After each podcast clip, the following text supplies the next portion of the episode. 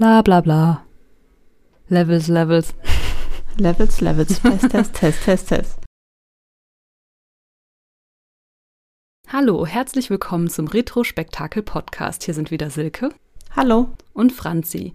In den letzten Episoden haben wir über das Projekt-Setup und äh, den Kickoff-Termin gesprochen und heute wollten wir uns ein Folgethema vornehmen und zwar geht es um das Setup oder das Projekt-Setup im Spezifischen in Jira oder einem Ticketing-System. Bevor wir damit anfangen, müssen wir aber natürlich erstmal erklären, was ist überhaupt Jira und was ist ein Ticketing-System? Ein Ticketing-System ist ein Tool, was einem dabei hilft, Aufgaben zu verwalten und kollaborativ zu arbeiten. Jira ist dabei speziell für die Softwareentwicklung entwickelt worden und wird auch dort am meisten eingesetzt. Mittlerweile hat Jira sich aber auch weiterentwickelt und bietet auch Tools an oder abgewandelte Produkte an für Marketingabteilungen, Sales und andere äh, Gebiete, so dass eigentlich mittlerweile jeder für jeden Bereich Jira nutzen könnte. Jira ist von der Firma Atlassian und es gibt diverse Tools, äh, die diese Firma äh, anbietet, unter anderem auch Confluence, was eine Wiki-Software ist. Manche kennen vielleicht auch Trello, was auch ein, eine Art Aufgabenverwaltung oder To-Do-Listensystem ist. Und auch noch viele mehr, viele, viele, viele mehr. Und mhm. es wird diese Episode vielleicht, also eigentlich sind wir nicht gesponsert, aber es wird schon eine relativ große Werbeveranstaltung für Jira und Confluence und diese ganzen Tools. Wir bekommen kein Geld dafür. Noch nicht. und ähm, aber wir sind überzeugt von den Tools, ähm, die diese Firma anbietet und wollen heute mal darüber sprechen, wie wir die verwenden oder naja, gut, also eigentlich wollen wir eher darüber sprechen, was es erstmal ist und ein bisschen Details, Grundlagen klären und ein bisschen darauf eingehen, wie wir das jetzt dann initial einrichten würden, wenn wir ein neues Projekt beginnen. Genau, also wenn man sich so umschaut in der gesamten Softwareentwicklungslandschaft, dann begegnet einem Jira eigentlich in fast jedem Unternehmen. Das heißt, äh, wenn man in dem Umfeld arbeitet, kommt man an Jira nicht dran vorbei. Deswegen wollen wir es einfach mal jetzt aufgreifen und mal klären, was es überhaupt ist, was man damit machen kann und welche Möglichkeiten man damit überhaupt hat. Genau, und wir kennen das jetzt auch schon seit ein paar Jahren, das Tool. Mir ist es auch schon nicht nur bei der Firma, wo wir zusammengearbeitet haben, über den Weg gelaufen, sondern auch in anderen Agenturen. Es ist ein Tool, was sehr weit verbreitet auch eingesetzt wird. Deswegen hat es auch Relevanz, äh, dass wir das heute besprechen. Und wir kennen das halt, wie gesagt, wirklich schon gefühlt seit Anfängen, aber na, es ist, glaube ich, so lange kennen wir es dann wiederum auch nicht, aber ähm, schon, schon eine Weile. Ich, ich müsste jetzt die Jahre zählen, aber wahrscheinlich so lange, wie wir uns kennen, Silke, ne? Da kannst du. Ich kannte äh, Jira tatsächlich auch schon vorher. Ja, gut. Also ja, ich, ich kenne dich ja auch noch, äh, noch jünger, als ich Jira kenne. Also, also ich kenne Jira tatsächlich seit elf Jahren jetzt. Wie gesagt, ich müsste nachrechnen, wie lange ich in der Agentur arbeite. Aber ja, das ist bei der ersten haben wir es schon direkt eingesetzt. Erst war es noch ähm, Redmine und dann wurde quasi der Umschwung zu Jira vorgenommen. Und bevor wir jetzt hier weitermachen und darüber schwadronieren, wie lange wir denn hier unseren besten Freund Jira kennen, würden wir erstmal, gehen wir einfach mal drauf ein, was ist überhaupt Jira und was ist ein Ticketing-System? Jetzt im Spezifischen. Also prinzipiell, warum braucht man das? Also, nee, was haben wir ja schon gesagt, genau, warum brauchen wir dieses Tool? Man arbeitet nun mal im Internet und wir wollen kollaborativ arbeiten. Dieses Wort ist schwierig. mit anderen Menschen. Meistens. Dafür braucht man halt ein Aufgabenverwaltungstool, also ein Tool, um seine Aufgaben zu verwalten, das Projekt quasi zu managen, die Aufgaben in Tickets sozusagen zu strukturieren und diese werden abgearbeitet. Und warum macht man das nicht einfach in einer To-Do-Liste, oder jeder für sich. Ähm, es geht darum, dass man einfach den Überblick bewahrt. Also der Projektmanager möchte erfahren, wer gerade an was arbeitet in den, ähm, an den Aufgaben, ähm, wie viel noch offen ist, wie viel noch zu tun ist, was demnächst ansteht. Die Teammitglieder möchten gegebenenfalls auch wissen, woran die anderen arbeiten. Man möchte Fragen stellen und das am besten auch gruppiert an dem Ticket selber tun, da wo quasi das Thema ist. Da will man die Fragen stellen und kommentieren und dort auch beantworten und sammeln. Also man sollte es zumindest, auch wenn man es vielleicht nicht möchte.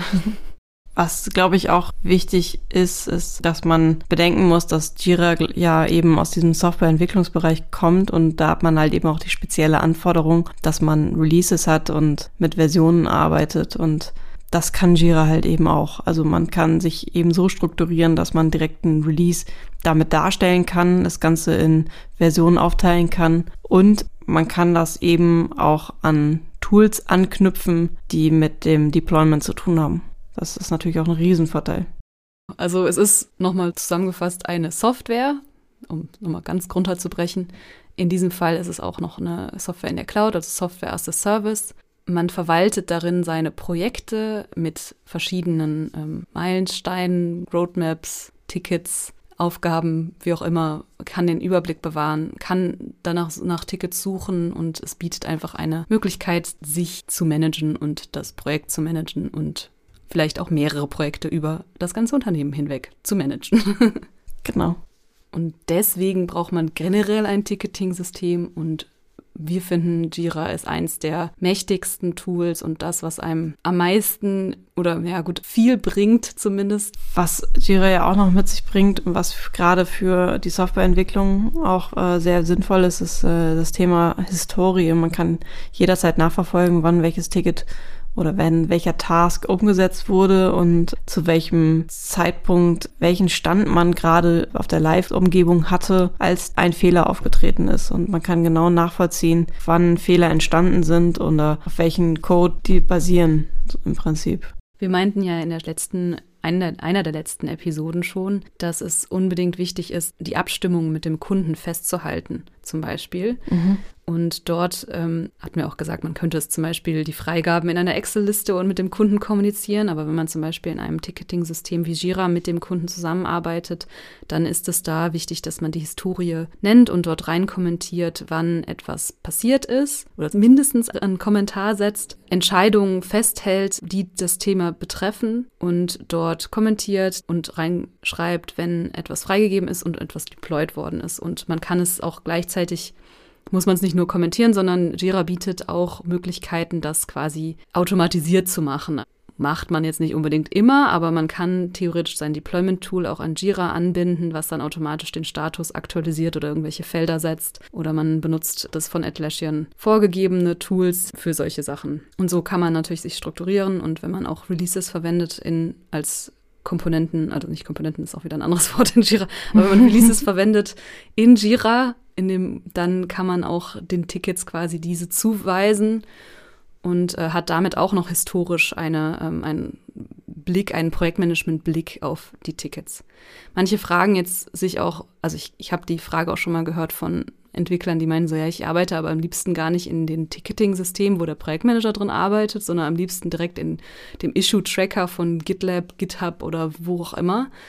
Aber man muss dazu sagen, das ist ja, also das ist okay, aber es ist leider, hat der mit Projektmanager da nicht unbedingt Zugriff drauf auf diese Systeme, weil es oft das Versionierungstool, was Git ist, ähm, für alle Nicht-Programmierer, ist meistens ja nur für die Programmierer da und da ist dann nochmal so eine andere Ansicht drauf. Man kann sich darin strukturieren mhm. als Entwickler vielleicht, aber der PM möchte halt vielleicht nur überge möchte eher übergeordnet wissen, was sind für Themen da und welche Themen sind gerade im Rücksprache mit dem Kunden und welche sind jetzt als nächstes dran und das ist alles ein bisschen größer teilweise gedacht als das Unmittelbare.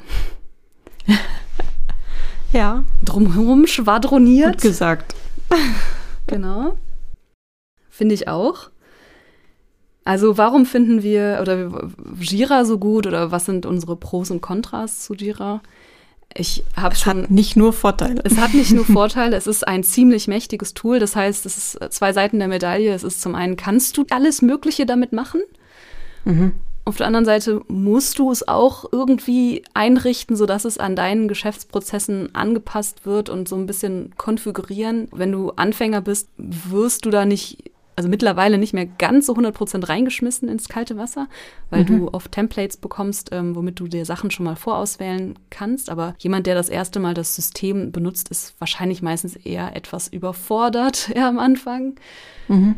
Äh, vielleicht erschlagen auch von den vielen Notifications, die er bekommt per E-Mail, weil man kriegt quasi erstmal zu allem eine Info-Mail, was passiert, wenn man das nicht umkonfiguriert. Es kann einem vor allem auch umhauen, wenn man so viele Templates zur Auswahl bekommt und du eigentlich noch gar keine Ahnung hast, was du machst oder was ja, du brauchst. dann, ähm, Genau, dann kann, erschlägt es einen vielleicht auch erstmal und dann muss man sich echt tatsächlich erstmal ein bisschen einarbeiten, bis man verstanden hat, wie das Ganze funktioniert, welche Funktionalitäten man wirklich benötigt, ähm, bis man dann das richtige Produkt auch gefunden hat. Wenn man das Tool einführen will, dann empfehlen wir einfach auch jemanden dazuzunehmen, der einfach Erfahrung hat in dem Tool und auch die Funktionen alle kennt und dann das Unternehmen an die Hand nehmen kann, um, wer weiß, in Workshops zu ermitteln, was sind denn die Geschäftsprozesse oder die Prozesse, die ähm, man ähm, abwickeln will und wie wollen wir das dann aufsetzen, damit es funktioniert. Das nur so am Rande, das ist, das kann man auch ähm, noch im Spezifischen drangehen, weil jedes neue Softwareprodukt, was man einführt, das ist einfach das ist ein Projekt in sich. man muss die Mitarbeiter ja. schulen und am besten natürlich das denen so einfach machen, wie es geht. Man hat die Möglichkeit in Jira, dieses, das einfach zu gestalten, aber man muss natürlich schon wie in jedem Software-Tool eine gewisse Prozesse aneignen. Also es ist jetzt ein Tool, was für viele Kunden quasi funktioniert in Software Projekten, aber das heißt ja nicht, dass es unbedingt dein perfekter Workflow ist. Aber dafür gibt es trotzdem Tools, dir den, das ja so anzueignen, wie man es möchte. Meine eigene Kritik ist noch daran, dass ich, ähm, also ich weiß nicht, ob ich nicht selber vielleicht in der, durch die rosarote Brille mir das äh, Ganze angucke, weil ich das ist so ein bisschen das Henne-Ei-Problem. Ich kenne das Tool halt schon so lange, dass es für mich einfach einfach ist. Ich verstehe das, wenn die E-Mails äh, reinkommen. Ich weiß, wie ich damit umzugehen habe, wie ich die zu lesen habe. Ich verstehe die super schnell. Im Vergleich zu anderen Tools bin ich da manchmal ein bisschen überfordert, sage ich mal. Und ich mhm. weiß nicht genau, ob das jetzt daran liegt, dass ich das schon so lange kenne oder ob das Tool wirklich so gut ist, wie, man, wie wir denken. Also es ist, ja, es ist vielleicht auch einfach so nur die Macht der Gewohnheit, dass man da sich einfach so gut auskennt. Ja und nein. Ich glaube, dass dein, dass das Verständnis für Jira, was du entwickelt hast, dabei hilft, dass du dich damit zurechtfindest und es entsprechend dadurch auch gut findest, weil du weißt, was es kann und wo seine Schwächen sind. Ich habe halt immer das Problem, ich habe privat immer nach der perfekten To-Do-App gesucht gehabt und habe immer das, dieses Gefühl, irgendwie ist das nicht das Richtige, irgendwas fehlt mir. Und habe auch echt jede To-Do-App, die es im App Store gibt, gefühlt, bin ich durchgegangen und habe hab ich ausprobiert.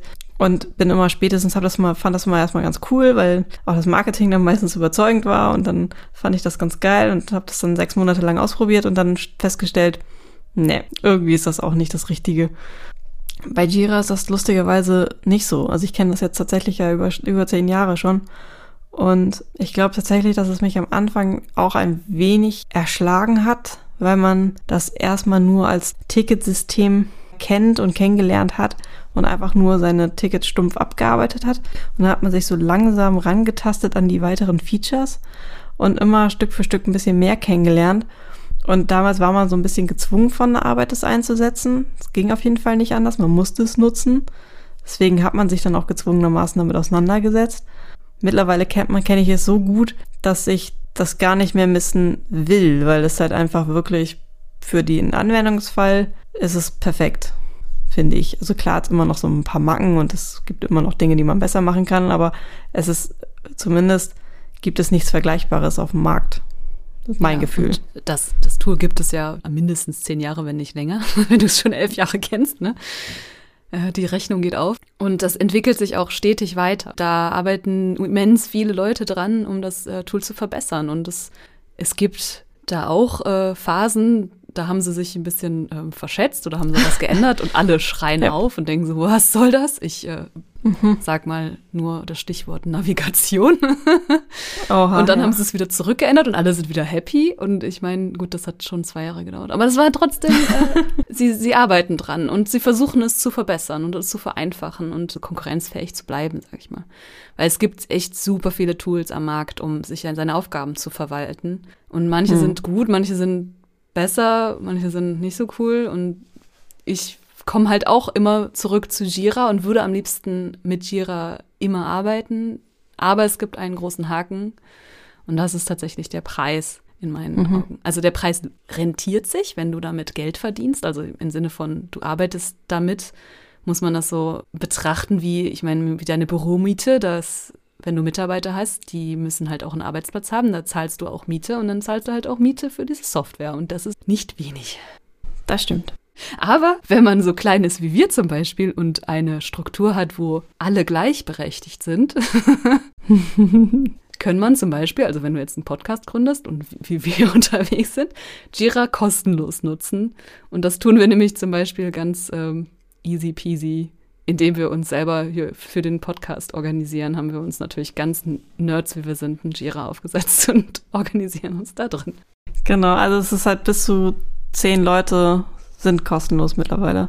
Das war auch mal anders, aber mittlerweile haben die das Preismodell war wieder ein bisschen geändert und solange man nur maximal zehn Leute ist, oder ich glaube neun, ich glaube ab zehn Leute kostet und man kann, darf nur ein Konto oder sowas haben, ne? Oder wie war das? Ein, ich, ich weiß es nicht, aber es ist ein Produkt. Das große, der große Nachteil an der kostenlosen Variante ist, du hast halt keine Berechtigungsstufen. Also jeder hat das gleiche Recht, jeder ist im Endeffekt Admin. Mhm. Und dadurch äh, fällt das einfach die kostenlose Variante natürlich für jede Agentur weg, weil du schon, sobald du mit einem Freelancer zusammenarbeitest oder sobald ein Kunde quasi mit auf das Projekt muss, dann musst du Berechtigungsstufen haben und den Kunden in, nur noch sein eigenes Projekt sehen lassen kann und der darf ja nicht die Projekte der anderen sehen und so weiter. Richtig. Aber um es mal auszuprobieren und sich damit dran zu tasten und so, ist das natürlich super. Dann hat man zumindest den kompletten Funktionsumfang und muss nicht irgendwie mit einer Demo oder so arbeiten. Genau. Und jetzt, äh, da haben wir mit dem ersten Teil der Werbeveranstaltung schon weitergemacht. also probiert es einfach mal aus. Ist ja kostenlos, wenn ihr Bock drauf habt. Als nächstes würden wir dann einmal beleuchten wollen, wie man überhaupt in Jira arbeitet, wie nutzen wir es, ähm, was kann man so typischerweise damit machen für uns ist immer so die Regel, dass wir ein Jira-Projekt pro Kunde oder pro Businessbereich aufsetzen, damit man nicht zu viele Aufgaben in einem Projekt dann sammelt. Sonst wird es irgendwann schnell unübersichtlich und man möchte sich ja auch, wenn man an einem Projekt arbeitet, sich dann auch auf dieses eine Projekt eigentlich konzentrieren. Daraus resultiert, dass wir eigentlich auch ein Projekt, ein Projekt je Team? Den Punkt verstehe ich nicht. Also es gibt ja vielleicht auch verschiedene Teams, die mehrere Projekte zusammen, also ein Team, was mehrere Projekte bearbeitet.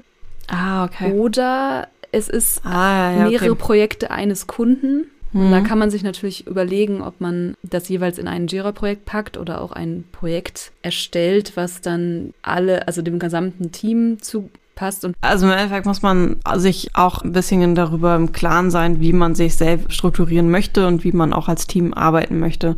Also es kann ja tatsächlich sein, dass man ein Team hat, was mehrere Projekte betreuen muss und das sind alles so kleinteilige Projekte, dass es keinen Sinn macht, für jedes einzelne Projekt ein Projekt in Jira auch anzulegen, sondern dann macht es vielleicht tatsächlich Sinn, wenn das wirklich immer dasselbe Team ist, dann ein Projekt äh, in Jira aufzusetzen, was dann alle Kundenprojekte dann beinhaltet, die das Team bearbeiten muss. Das macht ja vielleicht dann schon Sinn. Im Endeffekt kann man das aber in Jira so gestalten, wie man das braucht und wie man das auch für seine eigene Arbeitsweise benötigt. Für die meisten Agenturen ist aber tatsächlich ein Jira-Projekt pro Kundenprojekt oder pro System. Das heißt, wenn man jetzt einen Shop hat und eine Webseite, zum Beispiel bei einem Kunden, würde man dann auch für die Webseite und den Shop jeweils separate Projekte machen. Es sei denn, die sind so eng miteinander verzahnt, dass es dann auch wieder keinen Sinn macht. Dann gibt's vielleicht auch noch ein Support-Projekt, wo man tatsächlich dann auch ein SLA mit abfrühstückt, wo man dann eben auch besondere Reaktionszeiten hat. Da macht es dann auch Sinn, daraus ein eigenes Jira-Projekt zu machen, damit man auch die Reaktionszeit besser tracken kann und weiß, da ist jetzt ein neues Ticket reingekommen, da muss ich jetzt schnell reagieren. Das fällt ein bisschen leichter, wenn man das in einem separaten Projekt macht, weil man sich dann auch die Benachrichtigungen zu dem Projekt anpassen kann. Aber im Endeffekt gilt halt immer, alles ist abhängig vom Kunden, von der Agentur, von der Arbeitsweise, vom Team. Das ist alles so individuell. Man kann es aber eben auch so individuell in Jira abbilden. Hm, eine Sache hat es, glaube ich, noch vergessen. Warum ausschlaggebend es sein kann, ein Projekt dafür zu definieren, ist zum Beispiel, dass man auch ein eigenes Budget dafür hat. Also wenn es ein, der gleiche Kunde ist mit aber einem eigenen Budgettopf, dann will man vielleicht auch da ein eigenes Jira-Projekt machen. oder zumindest sich in irgendeiner Form ähm, strukturieren, dass man später dann die Zeiten, die darauf gelaufen sind, besser ermitteln kann. Es gibt verschiedene Versionen von Jira bei Atlassian. Wenn ähm, wir von Jira sprechen, dann sprechen wir von Jira Software. So heißt das Tool. Es gibt noch andere Varianten ähm, von wie Jira Core oder Jira Align oder das Jira Service Management. Das sind eigentlich auch alles Varianten des Originals und das Original, da gehen wir von aus, dass es Jira Software ist, aber in einer abgespeckten Form oder ein bisschen anderer Form. Mhm. Ja, abgewandelt könnte man auch sagen. Abgewandelt, ja. ja. Sie sehen alle, glaube ich, relativ ähnlich aus und das Grundprinzip mit Tickets und Tickets, die man zuweisen kann und so, ist schon das gleiche. Ähm, aber sie haben noch alle ein bisschen anderen Fokus und auch andere sogenannte Templates, auf Basis dessen man Projekte neu anlegen kann. Es gibt zum Beispiel für den Marketingbereich hat man dann eben die Möglichkeit, sich auch eine Roadmap anzeigen zu lassen oder äh, wo man dann zum Beispiel so, ein, so eine Content-Strategie abbilden kann, es gibt äh, im Jira Service Management eben dann auch Support-Seiten, wo man sich sogar als, als User dann sogar als, als Benutzer dann an, einloggen kann, um Service wahrzunehmen, um seine Ticket-Status abzurufen. Das, äh, man kann bei Service Management, glaube ich, auch dann noch die Deployment-Tools und sowas integrieren, dass man so ein bisschen mehr an der Operations-Seite mhm. ist oder den IT-Support. Dann war, glaube ich, im Jira Core, ach nee, Jira Core, genau, da, da ist dieser ganze Marketing- und Sales-Part äh, mit drin. Bei Jira Align weiß ich das jetzt gerade nicht, was das nochmal war. Ja, wir gehen auch davon aus, dass es sowas in der Art ist. Die haben alle ihren Fokus und Hintergrund ist, dass die sich auch für Nicht-Software-Projekte im Endeffekt versuchen, ähm, einen Platz am Markt zu erhaschen. Und da haben sie halt diese anderen Tools raus etabliert, weil sie wahrscheinlich selber gemerkt haben, dass Jira Software einfach viel zu groß ist und viel zu mächtig, um damit direkt an, einzufangen oder ist ja auch so. Also nicht jeder muss nach Scrum arbeiten und nicht jeder muss, braucht einen Backlog. Und deswegen gibt's das zum Beispiel bei dem Marketingprojekt gibt's glaube ich, kein Backlog. Das fällt dann weg. Dafür gibt's eben dann diese Roadmap, ähm, wo du dir eben dann diese Content-Strategie zum Beispiel dann erstellen kannst für sowas. Und dann gibt's glaube ich, ein anderes Tool, wo du noch wieder eine andere Ansicht hast, um deine ganzen Bugs zu tracken und ähm, also es gibt sehr, sehr viele Varianten. Deswegen ist, es gibt auch sehr viele Templates und das macht es dann auch wieder für Neueinsteiger ein wenig komplex, sich damit erstmal auseinanderzusetzen und zu wissen, was brauche ich eigentlich. Ja, man merkt auch schon, dass wir überhaupt keine Übersicht haben, was es da alles eigentlich gibt. Na gut, wir kennen das für uns Relevante. Ja, genau. Wir kennen die, die für uns relevant sind und machen das im Endeffekt immer nach Schema F bei äh, unseren Softwareprojekten. Und ab und zu probieren wir mal was aus. Aber wir haben uns auf, der, auf die Uhr geschrieben, dass wir auch für den Podcast auch mal Sachen ausprobieren, die wir sonst, sonst nie gemacht hätten. Deswegen zumindest äh, von Jira auch mal Sachen, Funktionen auszutesten. Ja, also ich würde mir gerne mal dieses Jira Service Management oder so mal anschauen. Können wir gerne mal machen. Dann können wir das Feedback darüber einsammeln und das, das maßige Feedback, die wir vom Podcast bekommen. Vielleicht kennt ihr die ja auch, genau. Schreibt uns äh, über www. Nein. Nein.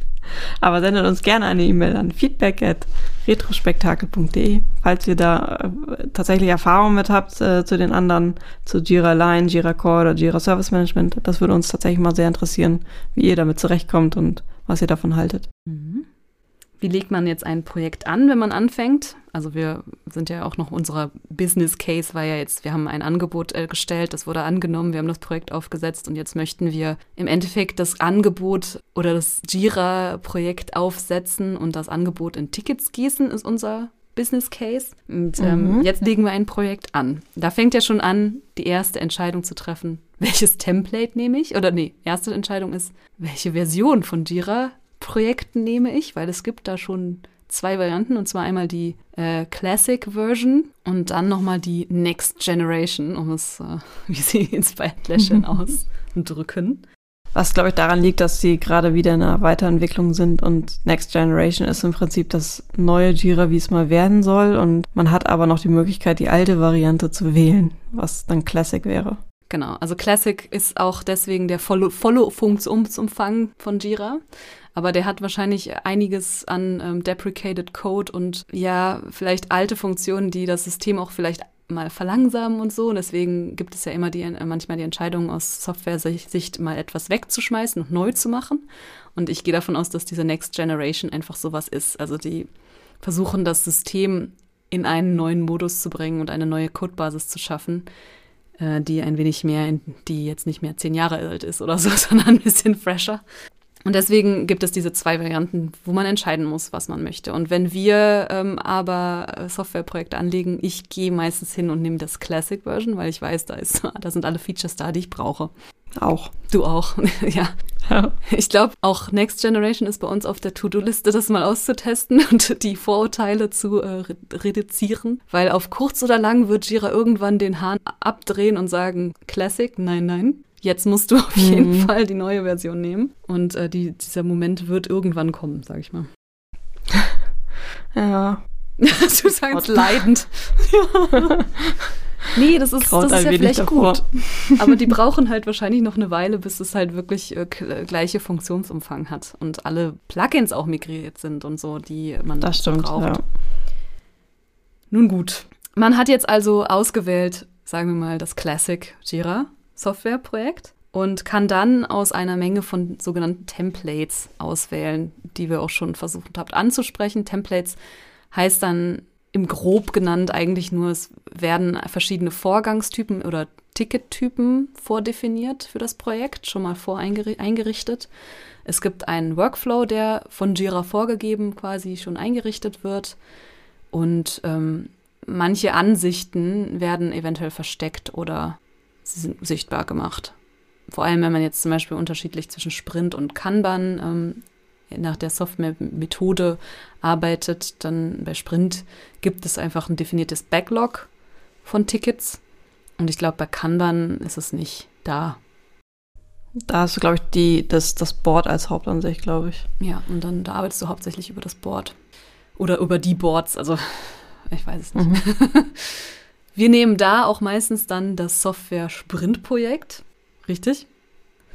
Genau. Nicht, weil wir auch immer nach Sprints, Scrum-Sprints arbeiten, sondern weil wir da einfach diesen Funktionsumfang des Backlogs haben. Ich glaube, es nennt sich sogar Scrum, ähm, die, die Ansicht, die wir wählen, das Template, weil wir eben dieses Backlog haben wollen. Also das ist für uns einfach das Feature, was wir benötigen, das Backlog und die Sprints. Das, damit wollen wir arbeiten, auch wenn wir nicht unbedingt strikt nach Scrum arbeiten, aber das ist das, was wir wollen. Also zumindest wir beide. ja, wir zwei, genau. Und ähm, aber man kann natürlich da alles Mögliche machen, wie man möchte. Und was cool wäre, wäre, wenn man selber so Templates vordefinieren kann. Ich weiß es aber nicht, ob das geht. Ich glaube nicht. Ich glaube nicht. Oder zumindest nicht ich in der kostenlosen Variante. Ich habe noch keinen Button gesehen. genau. Und da, also dann jetzt die Frage, äh, ja, was macht man sonst noch mit dem Projekt? Dann wählt man natürlich da einen Namen und ganz wichtig ein Kürzel. Jira möchte, dass für jedes Ticket, also es ist eine ganz spezifische Struktur, da werden die Ticketnummern generiert aus einem Kürzel plus äh, einer fortlaufenden Nummer. Das muss man einmal initial setzen, das kann man später nicht mehr ändern. Das besteht halt meistens aus sechs Buchstaben oder so.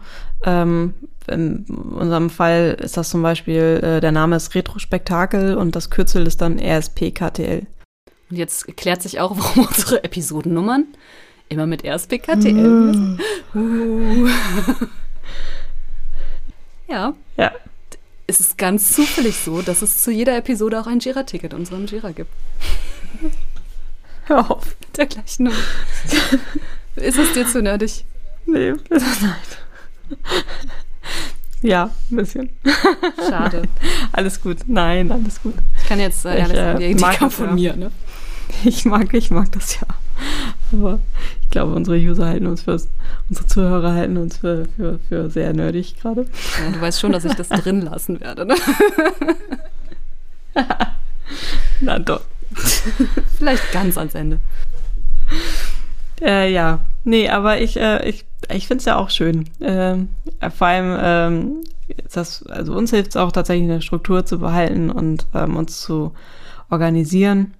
Und äh, genau, aber so wählt man tatsächlich einen Namen. Also man versucht einen sinnvollen Kürzel, Buchstaben, Gebilde zu finden. Also es kann auch bei einem, keine Ahnung, Shopware-Projekt sowas wie SW oder sowas sein für Shopware.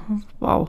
Zum Beispiel. Und dann hängt man dann noch den Kundennamen mit dran oder davor und da gibt es diverse Möglichkeiten. Hauptsache, man wählt etwas, was nachvollziehbar ist, dass man es auch dann wiederfindet, ähm, weil man meistens auch nach diesem Kürzel dann sucht. Also er begegnet einem sehr oft, dieser Kürzel. Genau, also bei uns spezifisch ist es jetzt so, dass wir ähm, drei bis vier Zeichen oder zwei bis vier Zeichen für den Kunden einheitlich versuchen zu machen für das Projekt und dann nochmal zwei bis vier Zeichen einheitlich für das Projekt selber, sodass man die Anfangsstruktur für jeden Kunden der Projekte, Kundenprojekte einfach immer gleich ist und danach unterscheidet sich es halt. Das war schon wieder ein Exkurs, den wir eigentlich gar nicht so eingeplant haben. Äh, aber man kann jetzt an dem Projekt noch weitere Konfigurationen nehmen. Also und da geht es dann hin zu Berechtigungen, wer hat Zugriff auf das Projekt, wer ist der Projektmanager oder zusätzliche Admins im Projekt, die dann weitere, also die höhere Berechtigungsstufen haben und auch Konfigurationen an dem Projekt weiter vornehmen können. Welchen Ticket-Workflow nutzen wir? Welche Tickettypen nutzen wir? Wollen wir noch weitere Tickettypen ergänzen, die wir brauchen für das Projekt? Soll die Ansicht für die Tickets angepasst werden oder müssen wir noch spezifische Felder ergänzen, die jetzt äh, für das Projekt relevant sind? Also Felder an Tickets. Das kann alles möglich sein, also irgendein Datensatz, der noch zusätzlich da gepflegt werden kann. Man kann ähm, auf Projektebene spezifisch Automatisierungsregeln konfigurieren. Das ist noch ein relativ, relativ neues Feature von Jira. Da lassen, lassen sich dann so Automatisierungen machen, wie es wurde ein neues Ticket angelegt. Jetzt äh, weise das automatisch der Version äh, Next oder 2.x.next oder so zu und weise es dem Mitarbeiter Y zu, der damit irgendwas tun soll. Könnte man jetzt damit machen, wenn man möchte. Aber es mhm. ist komplett ähm, freigestellt, das zu tun und man kann das, äh, solche Automatisierungsregeln entweder auf Projektebene oder halt global für alle machen. Dann kann man auch einstellen, wie benachrichtigt wird. Nimmt man hier den Default-Benachrichtigungseinstellungen oder gibt es da noch besondere Regeln? Und man kann noch verschiedene andere Plugins und Integrationen konfigurieren. Aber da gehen wir jetzt, glaube ich, also heute zumindest nicht im Detail darauf ein, was es alles noch für Plugins gibt, wie man den Jira aktivieren kann oder zukaufen kann. Die Liste ist lang. ja. Wir verweisen hier auf den Marketplace und machen weiter. Wenn wir jetzt ein Softwareprojekt anlegen, dann legt Jira automatisch ein paar Issue-Typen ab. Und wir haben jetzt zum Beispiel Scrum gewählt als ähm, Softwareprojekttyp. Und mhm. da werden dann folgende Vorgangstypen oder Tickettypen ähm, angelegt. Das sind zum einen ein Epic, dann eine Story, Task, ein Bug oder man kann individuell einfach noch Tickets ergänzen. Wir müssten jetzt noch wahrscheinlich darauf eingehen, was das alles im Detail für Typen bedeutet grob sagen wir jetzt, gehen wir nur auf die Basis, die vier Basistypen ein, die Jira anlegen würde. Genau, also Bug ist des, der Fehler. Also wenn ein Fehler passiert, dann soll das als Bug-Typ interpretiert werden. Man kann an dem Typen dann auch verschiedene Work einen anderen Workflow definieren oder andere Felder spezifizieren, die speziell für Fehler relevant sind. Zum Beispiel könnte man ein Feld vorsehen für den Browser-Typ oder so, den man dann da mhm. eingeben kann, äh, wo der ja. Fehler aufgetreten ist. Und dann gibt es Task und Story, die mhm. ein bisschen auf der gleichen Ebene sind, aber beides eher so übertragenen Sinne Feature-Entwicklung darstellt, wobei dies wirkliche Feature eher bei der Story liegt und der Task eher etwas, also in Jira spricht, glaube ich, eher so eine übergeordnete Aufgabe drumherum ist, sowas wie Deployment einrichten vielleicht oder sowas oder oder irgendwas ne, klären oder irgendwas eine klären. Lieferung oder genau. Genau, eine Story soll halt tatsächlich die User-Story darstellen, die man auch nach Scrum schreiben müsste, wenn man ein Feature definiert. Das ist ja so der klassische Weg. Und darunter gäbe es dann für die Um, also eigentlich würde dann ja im klassischen Stil würde man dann die Story, wenn man anfängt, sie zu definieren, was dann dann dafür getan werden muss, damit die Story erfüllt wird, würde man dann Subtasks anlegen, also Untertickets, Unteraufgaben an der Story, um dann die Umsetzung zu beschreiben. Franzi und ich, ich äh, äh, korrigiere mich, wenn das äh, bei dir mittlerweile anders ist, aber sind keine Fans von Subtasks. Nee. ähm. Immer noch nicht. Ja. Subtasks finde ich in Ordnung, wenn es darum geht, dass der Entwickler sich selber strukturiert, wenn er im Doing ist. Aber es, wenn es alles, was genau eine Story in sich schon wieder ist, die als Subtask angesehen ist, dann ist es für mich wiederum eine eigene Story. Also das ist dann eher so, dann leg lieber mehrere Stories ein und verknüpfe die, dass die Abhängigkeiten voneinander haben. Oder wenn es ein sehr großes Feature ist, dann gibt es ja noch das Epic. Und zwar das Ticket-Typ Epic ist ein übergeordneter ähm, Typ, der wiederum Stories zusammenfasst und Tasks. Also man kann alles Mögliche, glaube ich, einem Epic zuweisen. Und der gruppiert im Endeffekt eine groß, ein, diese ganzen Stories zu einem, ja, einer epischen Geschichte. Eine ja, im Endeffekt ist das ja so die, die Gruppierung. Also du hast halt die User Story, die sagt, ich als Redakteur möchte mich einloggen können äh, ins Backend und, und einen Teaser pflegen. Dann wäre die nächste User Story wäre, äh, ich möchte als Redakteur einen Teaser pflegen, der einen Text Bild und eine Headline hat. Und der soll blinken, wenn ich auf den Button drücke oder so. Nee, das ist schon eine neue Story für meinen. Das wäre schon wieder eine neue Story? Okay. Dass der Button blinkt, ist für mich eine eigene Story. Aber so ungefähr ist es ja. Und dann wäre der Epic versucht, die ganzen Themen dann so ein bisschen zu clustern. Das ist im Endeffekt das, weil sonst hast du ja eine, keine Ahnung, hundert von Stories und findest dich dann auch nicht mehr zurecht, weil du willst es ja schon dann thematisch bezogen auch umsetzen dann würdest du halt eben zu diesen ganzen Teaser-Stories, würdest du dann den Epic-Teaser oder so zum Beispiel erstellen, um das zu gruppieren. Ja, genau. Und man hat dann da vielleicht verschiedene Epics, die so ein bisschen eine Gruppierung machen, dieser Stories im Jira-Modus hast du natürlich, hast du jetzt im Scrum-Sprech dann auch noch eine Option bei Stories, den Story Points zu geben, was bei anderen Vorgangstypen nicht möglich ist per se, aber das kann man natürlich umkonfigurieren, wenn man das machen möchte. Und man kann, wie gesagt, auch noch weitere Vorgangstypen ergänzen, wenn man das braucht. Was noch cool ist, genau, was noch cool ist bei Epics, also die sind dann verknüpft an dem Ticket ähm, man sieht die dann immer, kann darauf klicken und sich quasi von, von einem Ticket-Ansicht direkt immer zum Epic springen. Oder am Epic sieht man auch alle äh, ähm, Stories, die dazugehören. Und man kann sich auch mhm. übers Epic dann auch zum Beispiel einen Fortschritt anzeigen lassen der Tickets. Ähm, ja. Also Fortschritt in dem Sinne, wie viele sind schon erledigt, markiert, in Progress, in irgendeinem Zustand, der in Progress markiert und wann oder offen noch, ne? Mhm. Und man hat in der Backlog-Ansicht auch eine Möglichkeit, nach dem Epic per se immer zu filtern und sich das anzeigen zu lassen, was ich ziemlich cool finde, dass man so mit bunten Buttons hm. im Endeffekt im Backlog super schnell äh, nach Tickets filtern kann, wenn man möchte.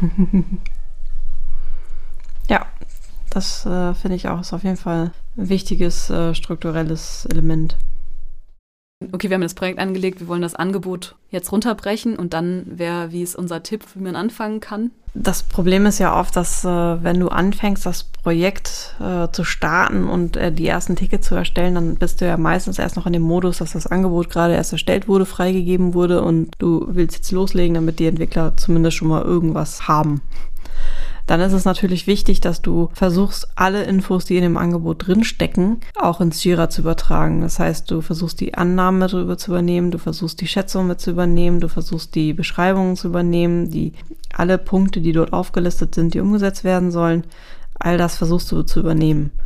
Und da macht es auf jeden Fall Sinn, auch sich eine Struktur auszusuchen, die einer Logik folgt, damit du am Ende, wenn du dann die ganzen Angebotspunkte, die ja noch relativ grob sind, dann verfeinert werden, dass du dann nicht deine Struktur verlierst. Das heißt, wir machen das meistens so, dass wir die Angebotsposition wählen wir meistens schon so, dass das im Endeffekt ein Epic sein könnte oder mehrere Epics und versuchen dann daraus ableitend die ersten groben User Stories zu schreiben. Und dabei sind wir noch nicht so fein, dass wir sagen, ein Button blinkt, sondern wir sind da meistens eher noch gröber und sagen, Design muss erstellt werden und das sollte so ungefähr sein. Vielleicht gibt's auch schon eine Design-Idee vom Kunden, die man noch mit integriert in diese Story. Aber ähm, genau, also im Endeffekt ist es eher so, Design muss gemacht werden bei der Backend-Umsetzung muss beachtet werden, dass äh, folgende Plugins auch installiert werden und sonst wie ein Krams. Das sind so im Prinzip die groben Punkte. Also das heißt, man würde pro Plugin eine Story machen, man würde für, für das ganze Setup eine Story machen, man würde für die Backend-Punkte, Backend-Entwicklungspunkte, die man kennt, wie Schnittstellen oder so, würde man eigene Stories machen. Aber feiner wird das erstmal nicht. Und dann übernimmt man die Schätzung an die Story Also ich persönlich arbeite auch nicht mit Story Points, weil wir das gar nicht leisten können. Und ich ändere mir die Einstellung immer so, dass mir die Schätzungen angezeigt werden. Und dann füge ich die Schätzung entsprechend auch aus dem Angebot damit ein, dass wir da die Zahl auch direkt drin stehen haben. Und dann guckt man, dass man die Tickets mit Leben befüllt. Dass man eine Beschreibung einfügt, also die Tickets möglichst kurz beschreibt in seinem Titel und dann möglichst eine detaillierte Beschreibung innerhalb des Tickets dann mit anfügt, mit was ist die aktuelle Situation, die Ausgangslage, warum will der Kunde das überhaupt, was ist das Ziel dahinter, welches Problem soll eigentlich damit gelöst werden, was ist das Problem überhaupt, was gelöst werden soll, gibt es vielleicht ein Hintergrundwissen, was man noch mitgeben kann, weil vielleicht ein interner Mitarbeiter vom Kunden sich schon damit beschäftigt hat und äh, schon irgendwas rausgefunden hat gibt es vielleicht einen Ansprechpartner von einer Schnittstelle, die das entwickelt haben und da gibt es einen Ansprechpartner, der da weiterhelfen kann. Bei einem Bug ist es auch wichtig, dass man dann den Fehler genau beschreibt und auch dann aber auch nennt, wo der gefunden wurde, in welchem Browser, mit welchem Gerät, in welchem Betriebssystem. Dann ist es vielleicht noch wichtig, zu klären, was gibt es ein Konzept zu irgendwelchen Themen schon, irgendwelche anderen Vorgaben oder Anforderungen, die bedacht werden müssen, die dabei eine Rolle spielen, wie etwas gelöst wird. Und gerade bei einer Story ist es dann eben auch wichtig, mitzunotieren, was muss passieren, damit dieses Ticket dann eben auch gel als gelöst gilt.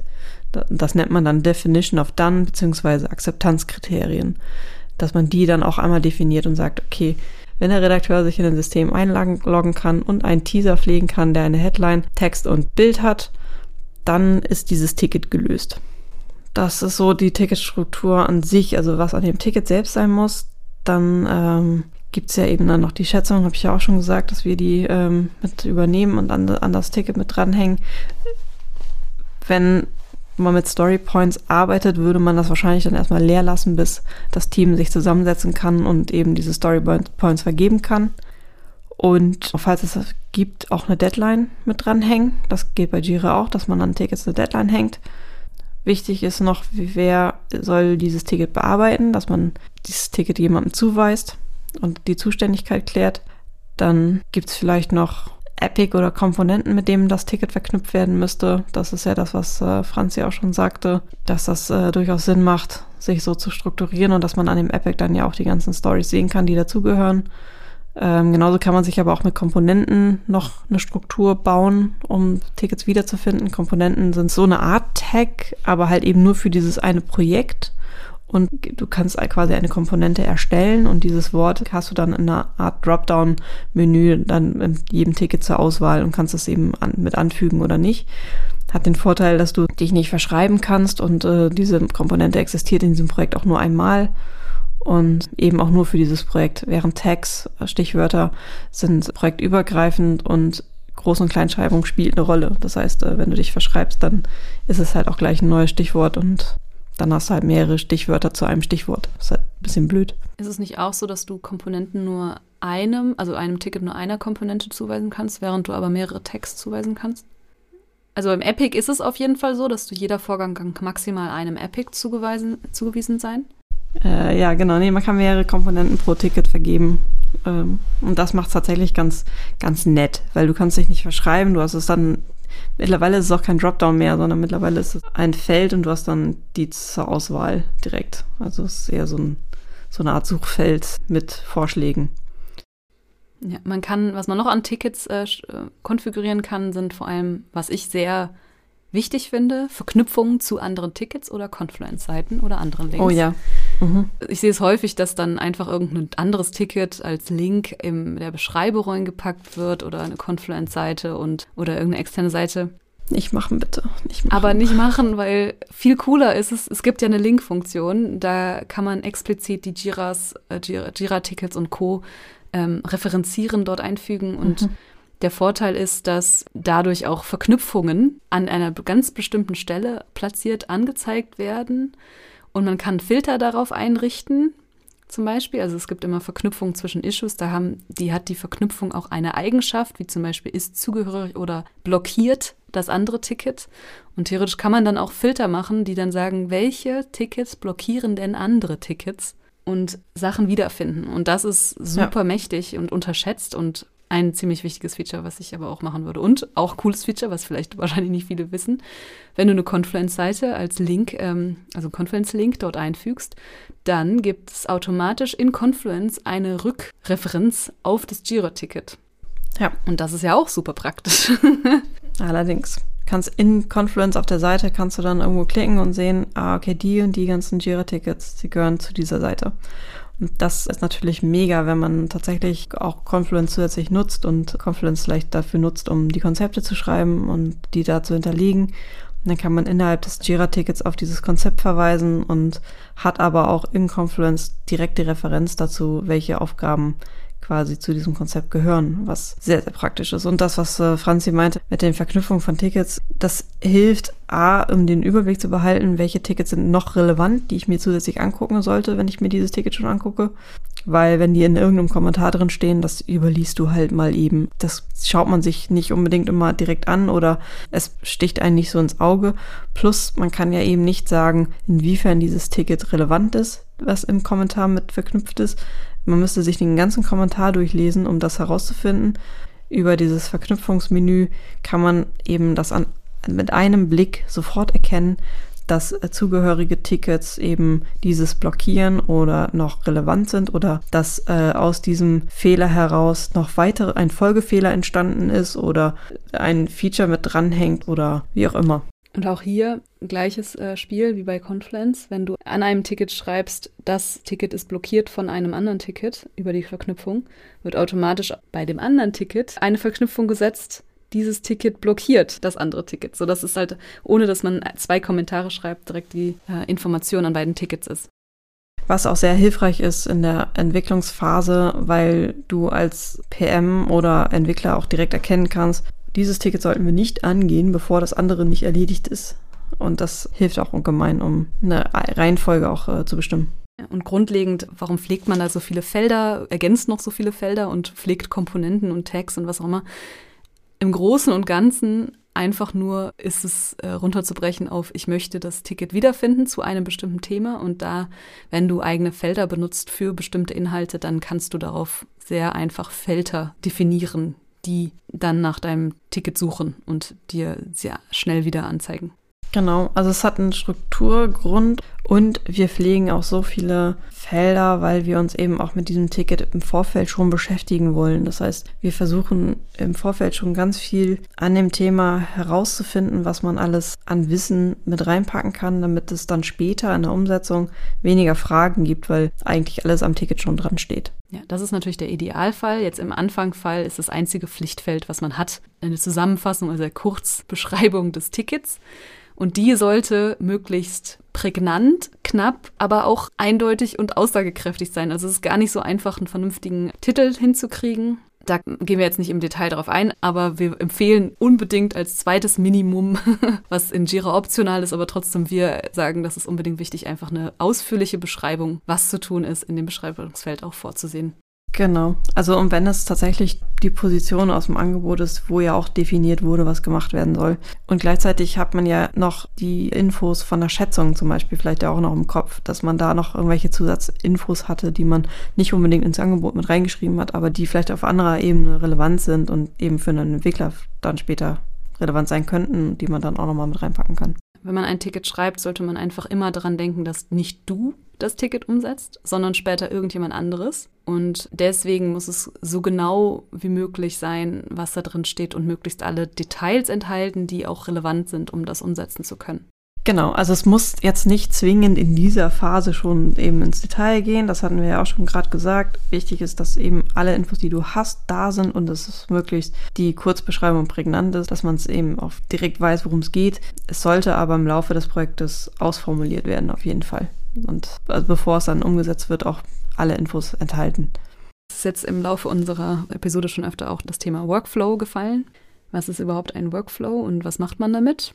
Der hängt prinzipiell an einem Ticket. Ein Ticket kann verschiedene Zustände haben und dieser Workflow definiert im Endeffekt diese Zustände und die möglichen Zustandsübergänge. Im einfachsten Fall ist zum Beispiel ein solcher Workflow bestehend aus drei Zuständen.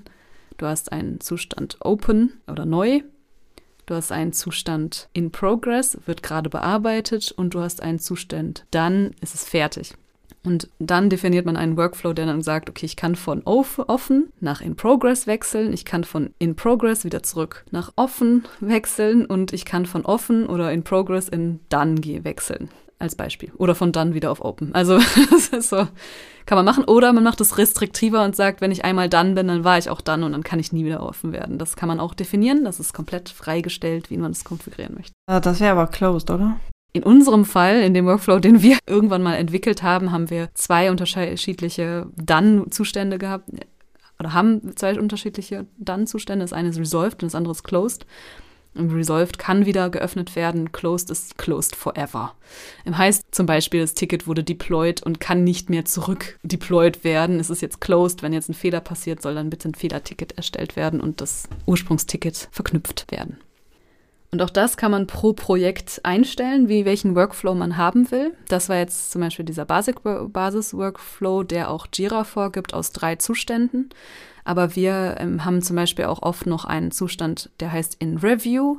Das heißt, die Entwicklung ist oder das Design ist abgeschlossen und ist jetzt, liegt gerade intern in einem Code-Review-Prozess oder halt bei der Qualitätskontrolle interner Natur bei dem Head Designer oder so, Head of Design. Und dann noch haben wir auch noch irgendwie sowas wie in Testing, ist manchmal auch äh, ein, einer unserer Zustände und noch ein sogenannten BZA-Zustand oder Betreit zur Abnahme.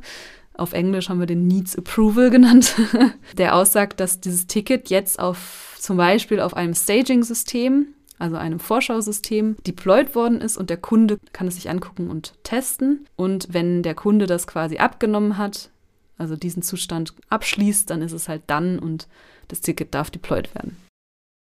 Das zum Thema Workflow. ich glaube, mehr müssen wir nicht sagen. Außer, nee. dass man in Jira einfach, wie gesagt, konfigurieren kann, wie man lustig ist, wenn man möchte. Ja, genau. Und äh, man sollte sich auf jeden Fall Gedanken darüber machen, welchen Workflow für einen selber da hilfreich ist, weil jede Agentur hat da vielleicht seinen eigenen unser muss da nicht der Universallösungsvorschlag äh, sein, sondern da gibt es echt für jede, für jede Agentur, für jeden Kunden wahrscheinlich auch eine individuelle Lösung, die sinnvoll wäre.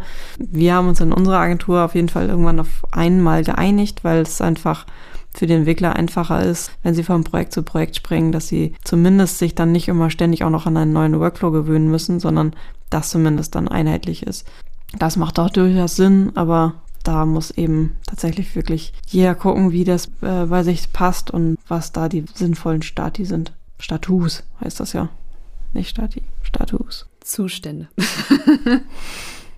Eine weitere Strukturierungsmöglichkeit sind, weil wir im Scrum-Projekt angefangen haben jetzt äh, zu nehmen, sind die Strukturen von Backlog, Sprint und Boards.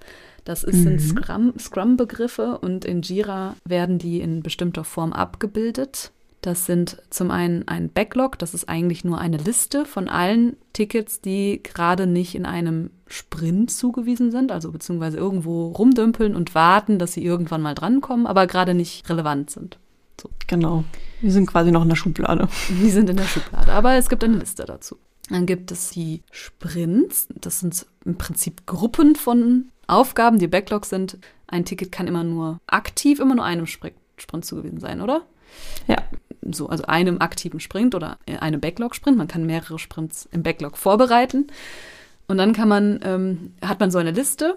Wenn man jetzt nach Scrum arbeitet, würde man diese komplette Sprint-Tickets noch schätzen und ausformulieren und in einem Sprint-Planning was auch immer damit machen.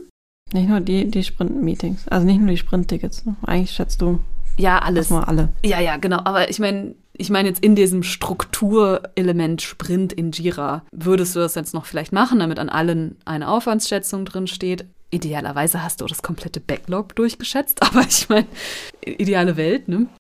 Ja, genau. Also idealerweise schätzt man einmal mit dem gesamten Team alles durch, damit einmal klar ist, dass das, was im Angebot ist, auch wirklich so von allen abgenickt ist und auch weiterhin so hinkommt. Und im Sprint Planning definierst du dann ja erstmal das erste Ziel. Also was willst du in dem ersten Sprint umsetzen? Definierst erstmal ein Ziel und dann guckst du, welche Tickets passen zu diesem Ziel und die schiebst du dann in diesen Sprint. Und dann musst du natürlich vorher wissen, was schafft eigentlich mein Team vom Aufwand her? Also äh, wie lange habe ich die? Wie lange ist ein Sprint bei uns? Wie sieht das mit der Ressourcenplanung aus? Kriege ich die überhaupt so lange? Und wie sind die dann ausgelastet und so, was kann eigentlich überhaupt jeder von denen leisten und was ist überhaupt der Umfang an Tickets, die ich überhaupt mit in den Sprint nehmen darf, so vom Aufwand her. Also dafür muss man natürlich dann nochmal die Tickets im Sprint, die man sich für den Sprint vornimmt, nochmal genau durchgehen und dann nochmal im Detail gucken, was würden die Entwickler das umsetzen, nochmal Fragen klären, dass jeder wirklich die richtige Vorstellung von dem Ticket hat. Das machst du natürlich dann nicht mit dem ganzen Backlog, sondern wirklich nur mit den Tickets, die im Sprint sind und gehst die dann nochmal im Detail durch und passt da gegebenenfalls nochmal die Schätzung an und schaust dann, ob das auch geleistet werden kann vom Umfang her im Sprint. Prinzipiell genau ist ein Sprint in Jira grob gesagt eine Einheit, um eine Gruppe zu machen von Aufgaben und diese Einheit kannst du jetzt dann einen Planungszeitraum geben, wenn du es den Sprint in sogenannt aktivierst und im, in, am besten hast du immer einen fixen Planungshorizont von, sagen wir mal, zwei Wochen oder du sagst einen Monat und jeder Sprint ist immer so gleich lang. da packt man mhm. Sachen rein. Aber wenn man das jetzt ähm, grundlegend sagt, okay, du hast mehrere Sprints, die kannst du planen, da kannst du dir jetzt schon mal überlegen, wann mache ich was. Und du kannst einen Sprint immer, also aktiv haben Wobei ich auch jetzt mhm. gelesen habe, dass es äh, ein neues Feature gibt, dass man auch mehrere Sprints aktiv haben kann in Jira. Okay. Aber wir gehen jetzt also davon aus, dass es nur ein Sprint äh, erstmal aktiv ist. Und der, wenn ein Sprint aktiv ist, dann passiert nämlich Folgendes. Dann wird ein Board erstellt, ein sogenanntes Jira-Board aus diesem Sprint, was eine Ansicht der Tickets ist in Spalten man hat dann eine, zum Beispiel eine, An eine Spalte für offen, eine für in progress und eine für dann und man kann dann im Endeffekt die Tickets von, von den Spalten rüberschieben und hat so eine Ansicht, was ist alles gerade in progress, was ist schon fertig, was liegt wo und so weiter. Genau, und kann sich dann auch auf diesem Board noch eine, so eine Struktur schaffen, dass man die Tickets so ein bisschen gruppiert, also entweder nach Stories gruppieren oder nach ähm, was war das, nach, nach Priorität kann man sie, glaube ich, sortieren, dass du nicht alle Tickets untereinander direkt hast, sondern eben da auch ein bisschen eine Übersicht bekommst, mit welche sind gerade relevant. Man kann sich so Filter-Button, Quick-Filter-Button nenne ich sie mal, einrichten, dass man sagt, mit dem Klick auf den Button auf, im Sprintboard, dann werden alle ähm, Tickets ausgeblendet, die, die seit drei Tagen nicht bearbeitet worden sind oder die einer bestimmten Person zuge zugewiesen sind, zum Beispiel assigned to me, also das ist so mir zugehörig. Mhm. Äh, also filter mir die komplette Ansicht. Und da kann man sich auch dumm und dämlich konfigurieren. ja gut, so viel kann man nicht konfigurieren, aber man kann schon auch an dem Board ein bisschen was in Jira umkonfigurieren, wie man selber arbeitet und wie man sich da organisieren möchte. Mhm. Genau, und was, was cool ist in der Backlog-Ansicht, womit wir auch sehr gerne arbeiten, sind halt dass man dort die Epics in einer eigenen Spalte, Filterspalte sieht, aufgelistet. Die erscheinen gar nicht im Backlog, die Epics, sondern die sind eher nur so strukturell an der Seite verankert mhm. in der Navigation. Und ja. ähm, genauso sieht man auch die Releases und die, Vers also die Versionen, die man gepflegt mhm. hat. Und wenn man das nutzt und pflegt, dann hat man an der Seite halt eine Quick-Filter-Navigation im Backlog, um halt zum Beispiel alle Tickets eines Epics sich anzeigen zu lassen oder alle Tickets einer Version. Und dadurch kann man sich ja auch strukturieren. Man muss das ja jetzt nicht, wenn du jetzt nicht für Softwareprojekt arbeitest oder irgendwie was anderes, dann musst du das, die beiden Funktionen ja nicht unbedingt für im Sprich, im Sinne von Epic und Version nutzen. Du mhm. kannst ja dann auch sagen, das ist meine Komponente X, setze ich jetzt immer in Versionsnummern rein und das andere in Epic und dadurch habe ich irgendwie eine Filterstruktur auf meine Tickets super schnell. Ich weiß jetzt keinen Anwendungsfall, weil ich immer nur Softwareprojekte mache. gibt bestimmt was für HR. Oder wie haben wir das bei ein, einigen Projekten, wo wir nicht wirklich Software entwickeln, aber die wir auch in Jira abgebildet haben? Also wir haben das Epic tatsächlich einfach nur als Struktur äh, äh, genutzt, um dann zu sagen, was ist ich, die Epics sind dann Marketing, Sales und so. Und dann die Aufgaben den Epics, also den, den, eher den, den Abteilungen quasi zugeordnet. Das gab es mal, aber das ist jetzt da haben wir halt nicht mit Versionen gearbeitet. Könnte man aber. Aber muss man auch nicht. Könnte man dann auch nochmal umfunktionieren. Man kann eine Version ja auch, muss ja nicht eine Nummer sein, das kann ja auch äh, ein Name sein. Das ist einfach, ja, eine Version ging, ist erstmal nur auch. Freitextfeld. Genau. Man kann das tatsächlich auch echt ganz schön umwurschteln und umbiegen. Aber äh, ja, geht alles. Aber äh, genau, man hat jetzt diesen Sprint, wo man dann dieses Board bekommt, was eine schöne Ansicht gibt, schnell eine schöne Ansicht bekommt, wo man dann sehen kann, was ist wo und in welchem, in welchem Prozessstatus. Und ähm, dann hat man jetzt auch die Releases und die Versionen. Warum mhm. nutzt man die dann jetzt in Softwareentwicklung? Ähm, da geht es prinzipiell darum, dass jedes Deployment idealerweise hast du auch noch in dem Versionierungstool den Stand des Codes mit einer Versionsnummer versehen, dass du sagen kannst, diese Version habe ich an dem Tag deployed und wenn ich jetzt die nächste Version deployed habe, kann ich notfalls wieder zurück auf die andere Version springen und die hat einfach einen, einen, einen Namen, den ich verstehe, äh, diese Version. Mhm. Weil du in, normalerweise in den Git-Versionierungstoolen, die wir in Softwareprojekten, was wir in Softwareprojekten häufig nutzen, ist die eigentliche Version eigentlich nur so ein Hash-Wert, also irgendwie ein kryptische, kryptisches Buchstaben- und Zahlengemisch, was ja keiner sich merken kann. und diese Versionsnummer gibt einfach diesen sogenannten Statusstand dieser einen spezifischen Stand, ähm, Stand einen bestimmten Namen. Und da kann man sich an bestimmte Namensschema halten. Da gibt es für die Softwareentwicklung ähm, dieses, das hat man bestimmt jeder schon mal gesehen, diese Drei-Punkte-Nummer mit 1.1.1 zum Beispiel oder 1.2.3. Und ähm, das hat das Prinzip, dass zum Beispiel die erste Nummer immer für den, den Major Release steht, die zweite für den Minor und der dritte für den Hotfix Release. Was soweit, müssen wir jetzt nicht super im Detail gehen, aber das erste ist im Endeffekt, ich schmeiß das System weg und mache es komplett neu. Dann machst du ein Major Release so gefühlt. Oder ich mache ein richtig ja, krasses Upgrade. Design ähm, Relaunch oder irgendwie sowas. Ja, ja. Ich wechsle von Magento 1 auf Magento 2. Das wäre ja zum Beispiel ein relativ mhm. Major Release. Ähm, dann gibt es noch den Minor Release. Das sind dann meistens eher so, ich habe neue Features entwickelt, ist was Neues dazugekommen. Ich habe vielleicht auch ein bisschen was refactored. Also es ist irgendwie so, es ist was passiert, was eventuell nicht mehr rückwärtskompatibel ist oder ist nur was Neues dazugekommen? So. Und bei dem dritten Hotfix-Release geht es eher darum, Bugs zu fixen. Also hast eine stabile Version und versuchst eigentlich, also du hast eine feature-fixe Version und möchtest aber da in den Features eigentlich nur noch Bugs und Fehler korrigieren und dann wird die, die dritte Nummer einfach eigentlich nur noch hochgedreht. Ja, wobei das tatsächlich doch Hotfixes sind, die, äh, wo dann irgendwie nur ein bis zwei Dateien maximal geändert werden ja, sollen. Ja, ich meine, da gibt es, das, das wenn das kleine Fehler sind, sind das nur ein bis zwei Dateien, ja. Aber es kann natürlich auch, es kommt immer aufs Projekt an, wie groß das ist. Und es kann natürlich auch sich durchlaufen durch alle möglichen Dateien. Also das werde ich jetzt nicht ausschließen. Aber im, in, in größeren Softwareprojekten oder auch in Open Source, dann da kann der eine ähm, Hotfix-Release schon einige Schritte sein. Also das ist nicht wenig. Ich hatte äh, mal gelernt, dass ein Hotfix immer nur eine Kleinigkeit ändern, Änderung sein soll, weil sonst eigentlich ein richtiges Release gemacht werden müsste, auch vom Deployment her. Dass das schon ein Unterschied ist, ob du mal kurz was in einer Datei änderst und dann ist das, kannst du das eben in dem anderen System auch nochmal ändern, also musst du es quasi jetzt doppelt machen, oder ob du ein wirkliches Deployment machst. Ja, beim Hotfix machst du vielleicht schon auch ein richtiges Deployment. Kommt drauf an.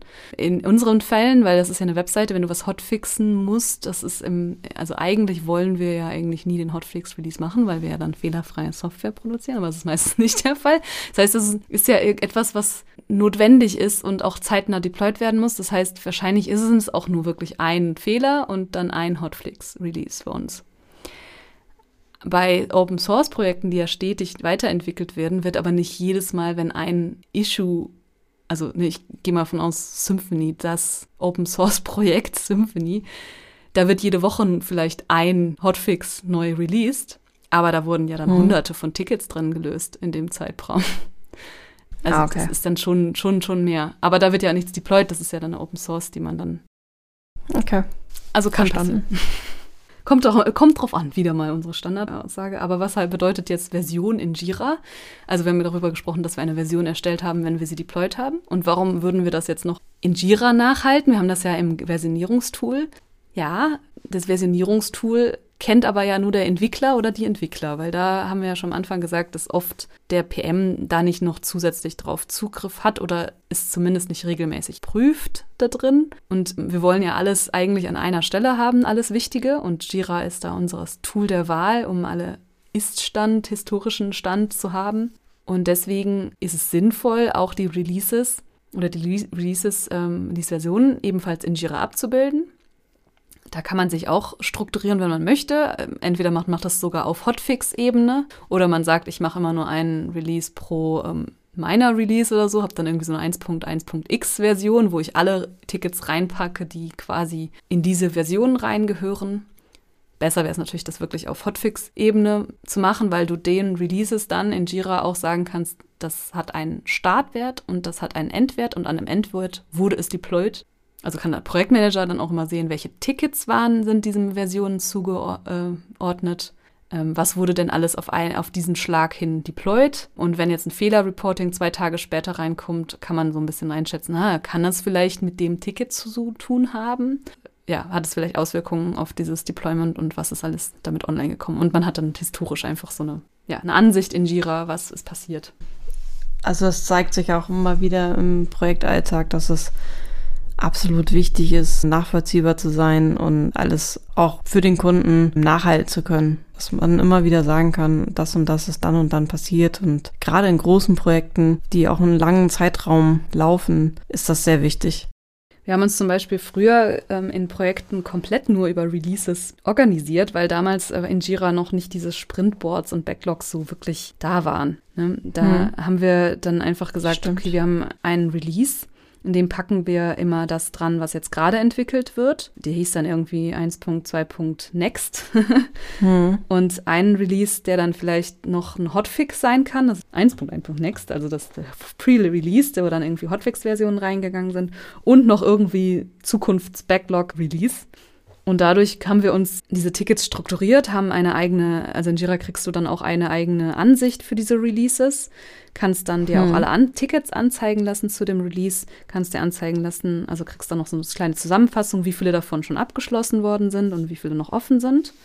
Wenn man das dann noch auf die Höhe treibt und dann den Tag erstellt nachher in Git, kann man in Jira gehen, auf die Release Notes klicken, da ist mhm. so ein eigener Button für, auch ein verstecktes Feature, das wahrscheinlich nicht jeder kennt, und sich einfach dann diesen Text rauskopieren mit den Links mhm. zu den mhm. Jira-Tickets und die einfach dann wieder in sein Git-Lab einfügen zum Release als äh, Release Notes sozusagen yep. und kriegt einfach nochmal die Links zurück zu den Tickets zusammengefasst. Nicht nur das, und du kannst vor allem diese Übersicht auch äh, schön dem Kunden geben und sagen, das ist jetzt alles in dem Release mit drin. Ja. Auch super praktisch. Und ich erinnere mich auch dran, wann wir das gemacht haben. Ja, genau. Und unsere Releases waren auch geplant. Da, damals in dem Projekt haben wir irgendwie so einmal im Monat einen fixen Termin gehabt, wo wir quasi die neuen Features ähm, deployed haben. Und das heißt, es war schon ein relativ langer Sprint dann, also in unserem neuen Sprich, Sprich-Wording. Wir haben aber auch vor allem gleich drei Release-Versionen äh, gleichzeitig gehabt. Ja, ja, wir haben dann die das, was gepflegt. jetzt als nächstes, das ist jetzt auf Staging, das wird getestet eine Woche lang oder länger. Und in der Zeit haben wir natürlich schon am nächsten Release gearbeitet. Und so konnte man sich ein bisschen strukturieren. Und so kann man das natürlich auch heute auch noch machen, wenn man jetzt nicht keinen Bock hat auf die ähm, Sprintboards und sowas. Vor allem, weil man theoretisch im Sprintboard trotzdem noch haben kann und die ja unterschiedlichen Releases zugeordnet werden sein könnten, die Tickets. Über Komponenten und Text, das sind ja auch ähm, Strukturierungsmöglichkeiten. Am Tickets haben wir eigentlich schon gesprochen, da müssen wir jetzt nicht so krass ins Detail gehen, aber wie gesagt, es gibt ähm, die Tags, die ähm, übergreifend sind, projektübergreifend und die Komponenten, die zu einem Projekt gehören und da kann man schnell Filtermöglichkeiten schaffen. Wir haben heute noch darüber diskutiert, ob man nicht bei Komponenten früher noch so eine Ansicht gehabt hatte, wo man auch den, auch den Fortschritt der Tickets zu einer Komponente sehen kann. Aber ähm, heute haben wir die nicht gefunden. Das heißt, wir schließen, äh, wie sagen wir, es gab es vielleicht mal, aber jetzt nicht mehr.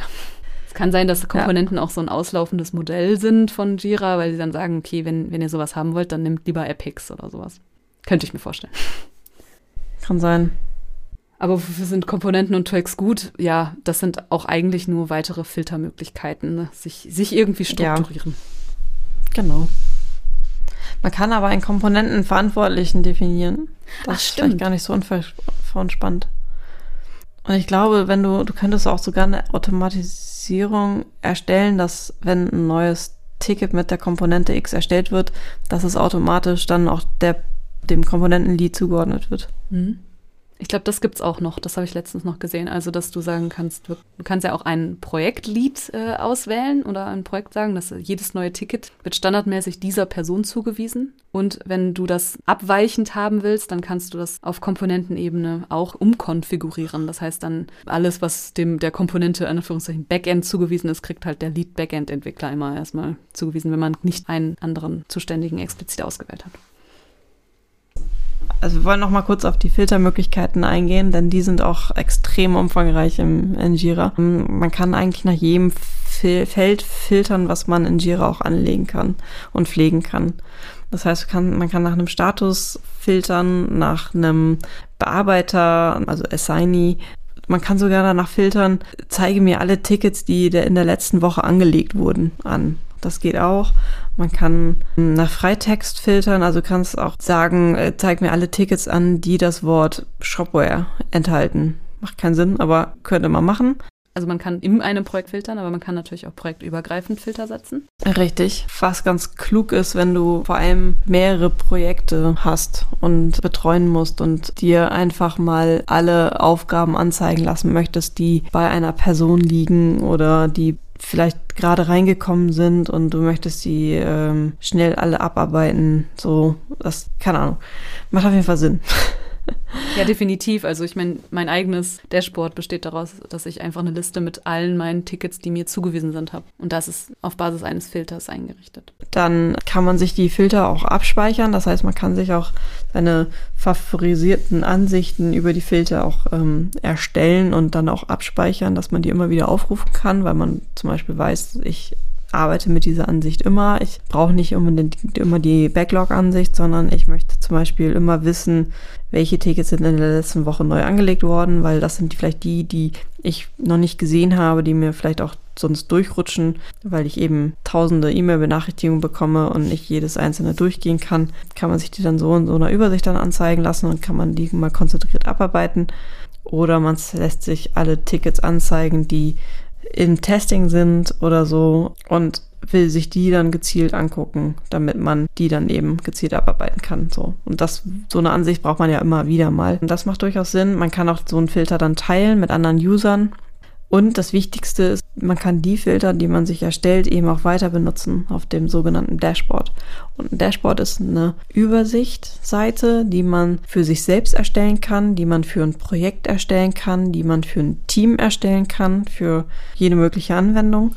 Auf diesem Dashboard kann ich mir Widgets reinziehen, die Statistiken oder eben Filter darstellen. Und damit kann ich mir meine eigene Projektübersicht schaffen oder meine eigene Arbeitsübersicht, wenn das projektübergreifend ist oder eben sogar Teamübersicht. Ähm, man kann damit zum Beispiel sagen, zeige mir alle Tickets in diesem Projekt an, sortiert nach ähm, auf der X-Achse sortiert nach den Status und auf der Y-Achse nach wem, bei wem liegen die. Und dann kann ich genau sehen, welcher in meinem Team hat wie viele im Status noch offen, wer hat die meisten gerade im Testing, und so weiter und kann da genau nachverfolgen, wo liegt eigentlich was. Genauso könnte man auch nicht die Status nehmen, sondern eben auch die Release-Version oder ähnliches, um sich da, um ein Gefühl dafür zu kriegen, wo liegt eigentlich gerade die Arbeit verteilt. Man kann sich auch eine Zeiterfassung anzeigen lassen, bei wem liegt wie viel Arbeitslast in dem Release. Das kann man sich auch anzeigen lassen. Man kann sich eben auch seine auf, eigenen Aufgaben anzeigen lassen. Das ist das, was Franzi gerade meinte, dass man eben sich anzeigen lassen kann, auch projektübergreifend, welche Tickets liegen eigentlich überhaupt bei mir, die dann auch sortiert nach Priorität oder nach was auch immer. Man kann sich sogar einen Kalender einbinden, wo man alle Tickets sich anzeigen lässt, die ein bestimmtes Due Date haben oder die Release-Version des Projektes äh, anzeigt. Das ist auch immer sehr hilfreich. Also die Möglichkeiten sind tatsächlich nahezu grenzenlos. Es gibt Grenzen, die habe ich auch schon erfahren. Aber es ist auf jeden Fall sehr, sehr mächtig. Und ich glaube, dass sich sehr, sehr wenige Leute damit beschäftigen, was so ein Dashboard kann und welche Möglichkeiten es einem bietet, die eigene Arbeit zu erleichtern. Mhm. Und ich glaube, auch in äh, meinem eigenen Arbeitsumfeld erlebe ich, dass das einfach viel zu wenig genutzt wird, weil ich glaube, entweder das Wissen nicht da ist oder äh, so eine Scheu davor da ist, sich damit auseinanderzusetzen.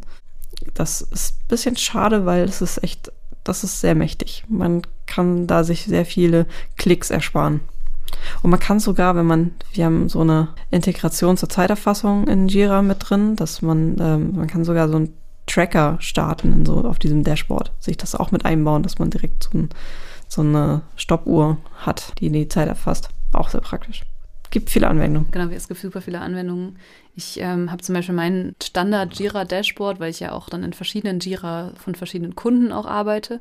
Und dann klassischerweise muss ich mir dann eine Ansicht schaffen von Tickets, die nur für mich relevant sind. Und ich fange dann halt direkt mhm. immer an, erstmal einen Filter aufzusetzen. Teile mhm. den dann vielleicht mit meinen Teammitgliedern, die auch mit auf dem Projekt sind, ähm, von extern und bastel uns dann so ein Dashboard daraus, wo wir dann die relevanten Tickets einfach aufgelistet haben. Das war in einem Projekt zum Beispiel so, dass wir in einem Kundenprojekt mitgearbeitet haben. Da waren Tickets drin, die die waren für uns überhaupt nicht relevant und das war einfach so unübersichtlich, dass wir uns da eine eigene Ansicht schaffen mussten. Zumal wir dann auch sogar die Zeiten bei dem Kunden getrackt haben. Dadurch, dass wir das dann doppelt tracken mussten, bei uns im Jira und bei dem in Jira und dann wieder irgendwo, ne? haben wir uns danach mal irgendwo eine Summe ausgeben lassen, damit wir kontrollieren konnten, ähm, ob wir dann auch in beiden Systemen die richtigen Zeiten getrackt haben und nicht irgendwas vergessen haben und sowas. Also kann man äh, sich sehr gut strukturieren und in meinem Fall, ich habe immer, mein Standard-Dashboard besteht einfach aus einer Liste von mir zugewiesenen offenen Tickets, sortiert nach, wann wurden sie zuletzt aktualisiert. Eine Liste von den Zeiten, die ich getrackt habe, tatsächlich im, in, in Jira ähm, und eine Übersicht, wie viele Zeiten ich in diesem Monat schon getrackt habe und, und so weiter. Also so ein was tatsächlich auch noch aus PM-Sicht sehr hilfreich ist, ist, ich kann mir auch sogar anzeigen lassen, wie viele Stunden auf einem Projekt in dem Monat erfasst wurden und äh, ich glaube sogar von wem. Das ist auch sehr, sehr hilfreich, weil ich mir dann damit eben direkt auf dem Dashboard eine Übersicht schaffen kann mit, wo stehe ich eigentlich in dem Projekt. Das ist dann zwar nur monatsweise, ich kann es, glaube ich, auch für das gesamte Projekt machen. Nee, gar nicht. Fürs gesamte Projekt kann ich es, glaube ich, nicht machen, da muss ich nochmal überlegen. Aber auf jeden Fall kann man sich da auch diverse Filter setzen, um eben auch dieses Projektcontrolling, was ja manchmal sehr umfangreich ist, mal zumindest auf einen kurzen Blick direkt darzustellen. Ich muss da jetzt noch einschränkend sagen, dass nicht alles davon die kostenlose oder die Standardvariante von Jira ist, weil zum Beispiel diese Time-Tracking-Widgets fürs Dashboard, die kommen jetzt zum Beispiel aus dem Plugin, das wir in Jira auch zusätzlich nutzen. Die sind gar nicht standardmäßig dabei, die gehören zu dem Plugin. Ja, man hat vielleicht auch diverse Plugins, die man installiert und meistens kommen die auch mit irgendwelchen coolen Widgets, die man noch nutzen kann. Und es gibt noch eine Expertenvariante für Filter. Also es gibt nämlich auch so eine Filterprogrammiersprache, hat Franzi sie genannt. JQL heißt die. Ich glaube, das heißt Jira Query Language. Ja, ähm, damit kann man eben noch mit so ein bisschen Programmiersprache, die aber gar nicht so kompliziert ist, wenn man sich damit ein bisschen beschäftigt, tatsächlich selber noch Suchen zusammenbauen, indem man auf noch ganz viele andere Felder zurückgreift. Und so könnten wir uns nämlich zum Beispiel auch einen Filter bauen, dass uns angezeigt wird, zeige mir alle Tickets an, die andere Tickets blockieren. Weil dann kann ich mir, wenn ich die habe, weiß ich, dass die eine obere Priorität haben, weil eben davon andere Aufgaben abhängig sind. Und das ist natürlich auch sehr, sehr hilfreich. Und da haben wir jetzt schon mal einen äh, kleinen Überblick über Jira und alle Funktionen gegeben. Eine Sache haben wir noch vergessen. Was denn? Äh, man kann jetzt Tickets bauen, wie man lustig ist äh, und bearbeiten. Und es gibt für die Manager, äh, Projektmanager dann auch die Reporting-Funktion in Jira. Also man kann sich dann noch Berichte erzeugen lassen. Da gibt es eine Menge vorgefertigte von ähm, Jira, verschiedene Typen.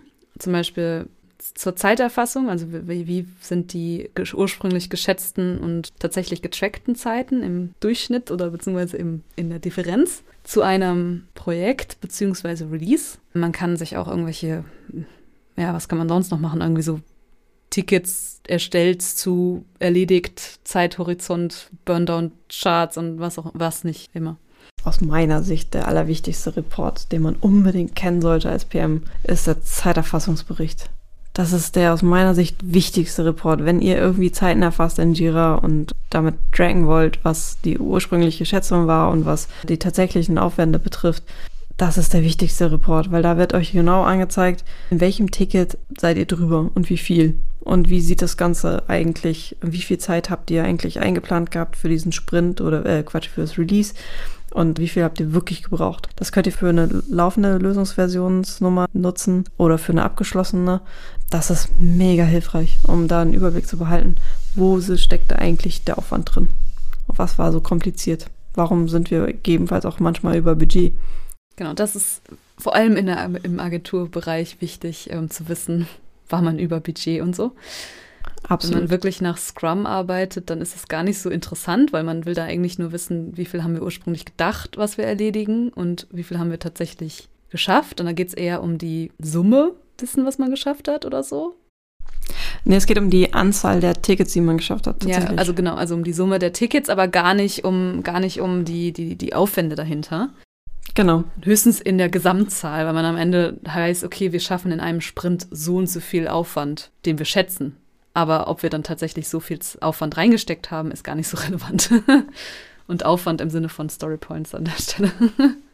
Das, deswegen fehlt uns dann oft manchmal in so ein Reporting, weil wir ja dann viel in Sprints arbeiten, dann dieser Reporting-Faktor, wie kann ich denn jetzt mir die Zeiten dazu ausgeben, die ich denn tatsächlich verbraucht habe äh, oder gebraucht habe, weil das wiederum Jira dann zum Beispiel nur einen Bericht ergibt, der dann auf Release-Basis ist, aber wenn man Releases mhm. gar nicht nutzt, manchmal nutzt man die einfach gar nicht, dann hat man diesen Bericht ja einfach nicht. Aber es gibt Plugins dafür, die das dann, glaube ich, noch weitere Berichtoptionen hinzufügen lassen können. Mhm wahrscheinlich sogar auch, also muss man dann gucken, ob man das braucht und meistens kosten die Packler können es ja auch noch ein bisschen extra. Das stimmt.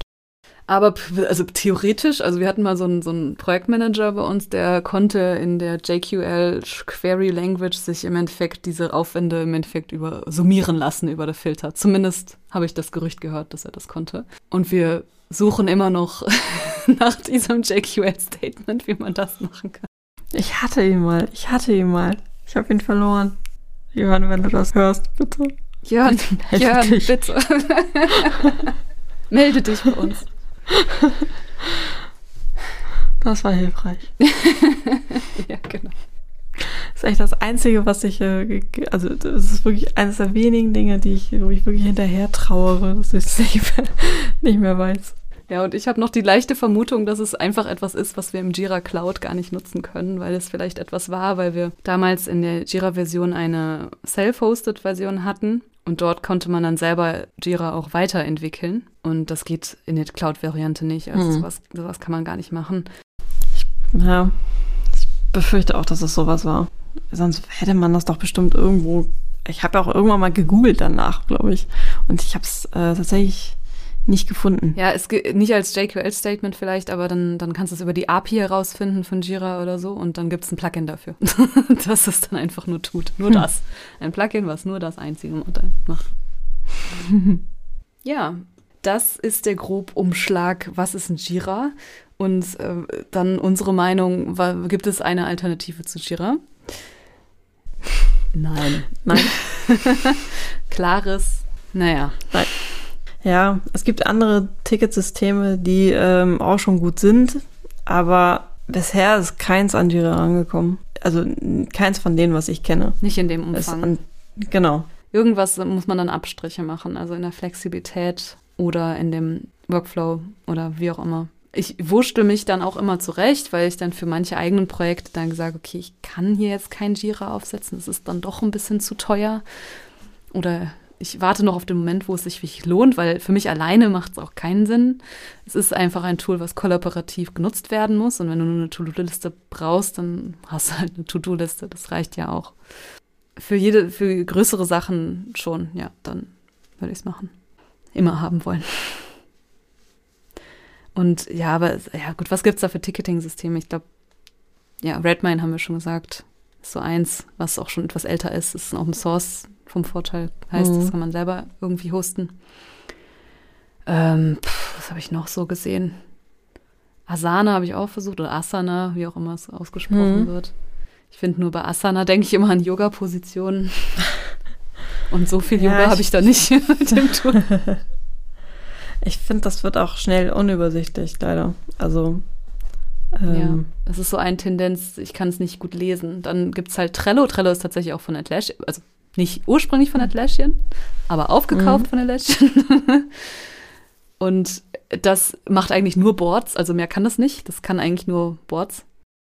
Aber wenn man in so einem Kanban-Team arbeitet, kann ich mir vorstellen, dass Trello da schon ganz, ganz, ganz gut sein könnte. Ich hatte so, mir mal überlegt, dass das vielleicht ganz gut ist, wenn du sagst, ich habe ein Jira-Software für mich, was dann vielleicht die kostenlose Variante ist, äh, und für mein Team, was auch alle gleiche Berechtigung haben, das ist fein. Aber wenn der Kunde jetzt quasi mitarbeiten soll, mache ich, setze ich ein Mhm. Trello auf für mit dem Kunden, Trello-Board, was dann eher so ein bisschen übergeordnet die Tickets für den Kunden aufarbeitet. Und dort habe ich dann ein Plugin für Trello, was dann im Endeffekt die Jira-Verknüpfung macht oder so einfach nur so ein Verknüpfungssatz Hm. zwischen Trello und Jira.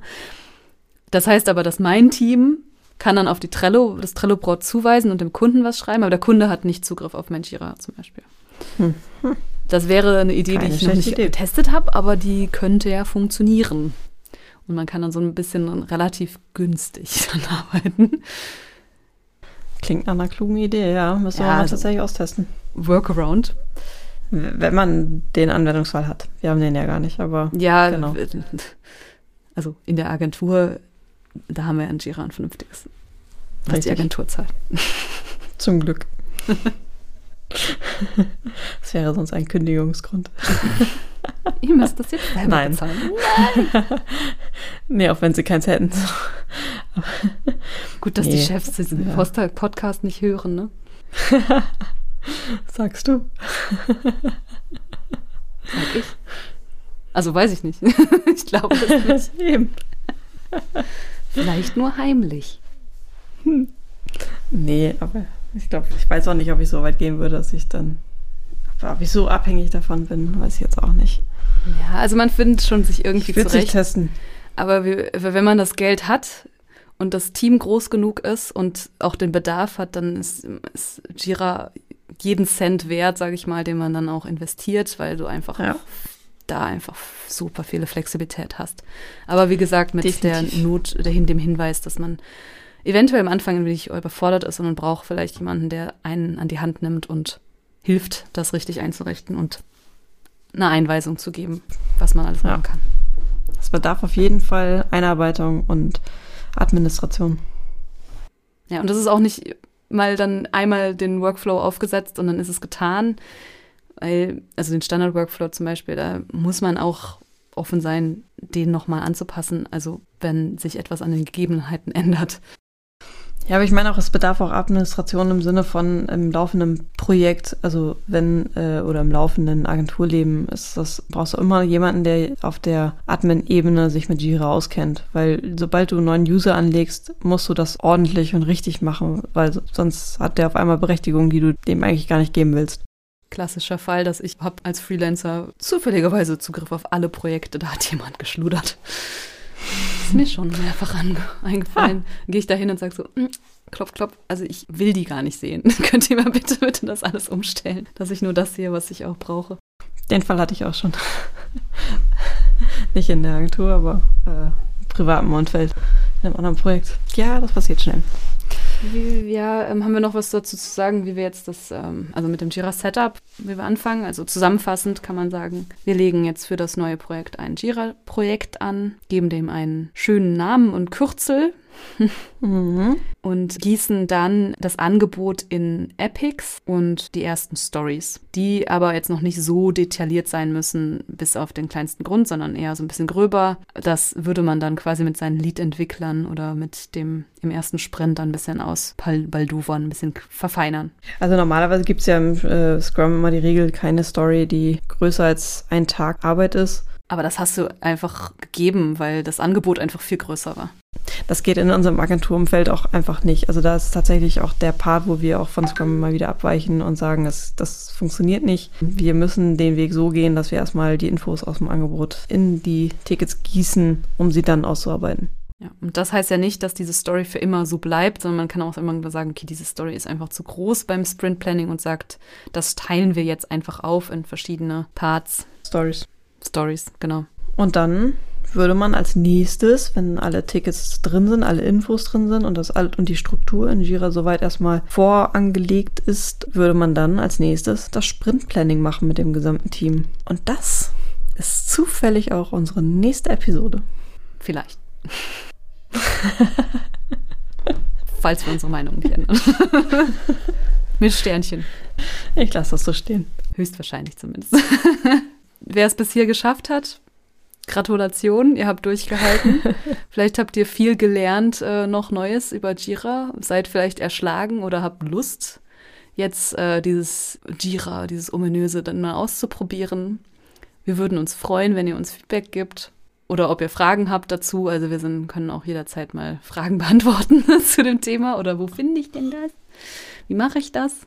Meldet euch einfach und schreibt uns zum Beispiel an feedback.retrospektakel.de oder über Instagram. Da sind wir auch. Da heißen wir Retrospektakel Podcast, glaube ich.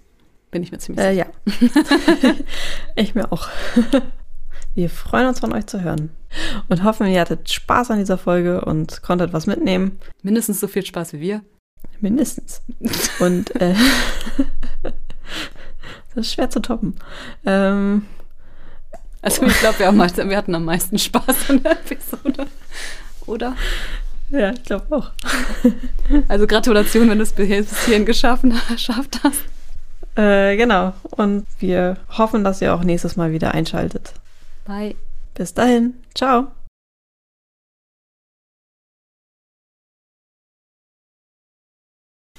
Und jetzt der obligatorische Jingle. Ding, ding. Ding, ding, ding, ding. Es gibt leider keinen Sound von Gira, ne? Nein.